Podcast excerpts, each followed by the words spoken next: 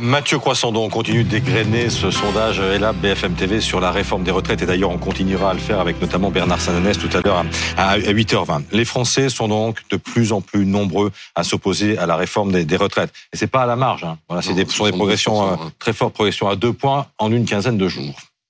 Et puis surtout, ils sont de plus en plus nombreux à soutenir aussi la mobilisation de ces Français. Et ça, c'est une, mauvaise nouvelle de plus dans ce sondage euh, déjà très inquiétant pour l'exécutif, parce qu'au sommet de l'État, on a espéré un moment pouvoir jouer euh, l'opinion euh, contre les syndicats.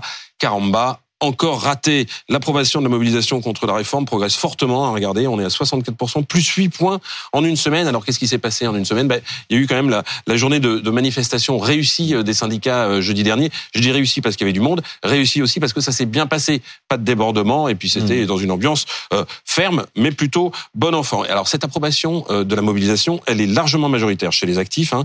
Mais surprise, elle progresse aussi fortement en une semaine et devient majoritaire chez les retraités, qui sont mmh. désormais 55% eux aussi à soutenir la mobilisation. Sans surprise d'un point de vue politique, ce sont les électeurs de Jean-Luc Mélenchon, ceux de Marine Le Pen et des abstentionnistes qui soutiennent le plus la mobilisation.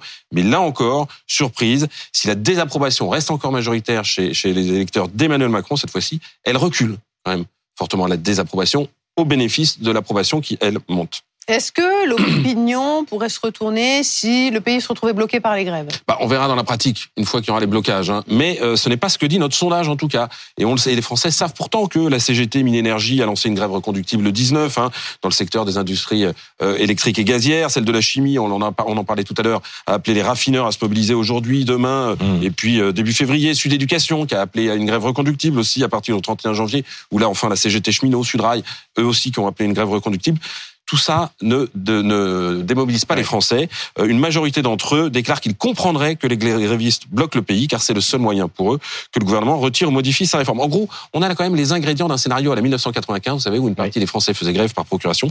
Et puis surtout, c'est un bon espoir pour les syndicats qui espèrent qu'il y aura plus de monde mardi qu'il n'y en avait le 19. Alors justement, les blocages, est-ce que c'est un sujet qui peut fracturer le front syndical uni, 12 syndicats. Hein. Oui, alors euh, les huit grosses confédérations syndicales sont, unies. Alors pas pour l'instant, ça ne fracture pas. on sait qu'il y a des divergences, des différences de point de vue, des différences d'approche, notamment entre la CFDT et la CGT. Hein. On l'a vu sur la, façon d'organiser les mobilisations. Euh, Laurent Berger a dit qu'il était contre les coupures de courant, contre les blocages.